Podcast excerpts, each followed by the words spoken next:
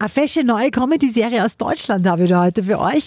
Und zwar Club Las Piranhas. Und niemand geringerer als das deutsche Comedy-Urgestein Hape Kerkeling hat da die neue Serie am Start auf RTL Plus.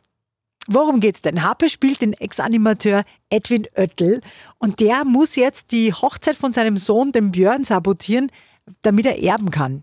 Wenn du die Hochzeit verhinderst, Unser Sohn Björn. Erbst du die Hälfte vom Club Las Piranhas. Trouble in Paradise. Und für den Trouble sorgt der Happe. Ihr könnt euch vorstellen, was der Mann alles macht, um die Hochzeit zu verhindern. Und wer bei Happe Kerkeling nicht lacht, ich glaube, der lacht praktisch gar nicht. Club Las Piranhas auf RTL Plus kriegt von uns 8 von 10 Couchpunkten. Die Welt ist voll mit komplizierten Vater-Sohn-Beziehungen. Gott, Jesus, Darth Vader, Luke Skywalker.